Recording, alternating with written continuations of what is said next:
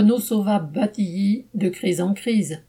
Après la crise sanitaire, la crise des semi-conducteurs a paralysé des semaines durant la production de l'usine Renault de Batilly près de Metz.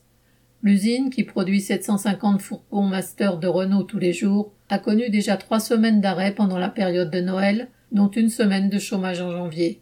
Depuis le 21 mars, elle est de nouveau en arrêt pour deux semaines, toujours à cause de la pénurie de semi-conducteurs et notamment de calculateurs. Mais la guerre en Ukraine ajoute de la crise à la crise. Ainsi, un sous-traitant ukrainien n'arrive plus à fournir un composant pour le master. Du coup, la production est bloquée et des milliers de véhicules sont sur les parcs avec des pièces manquantes. Ce sont les travailleurs qui en subissent les conséquences.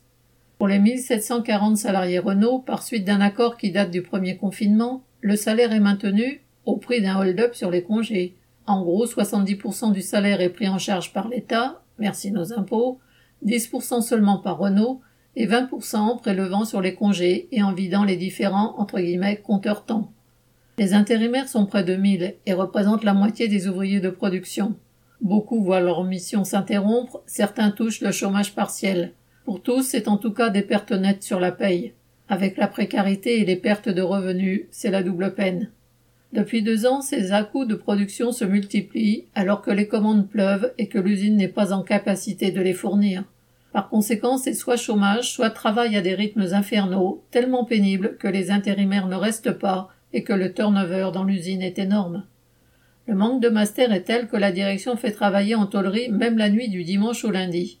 Mais attention, pour ne pas payer les heures du dimanche majorées de nuit, soit à 125%, elle demande aux travailleurs de venir de zéro heure le lundi jusqu'à 5h20, l'embauche de l'équipe de matin.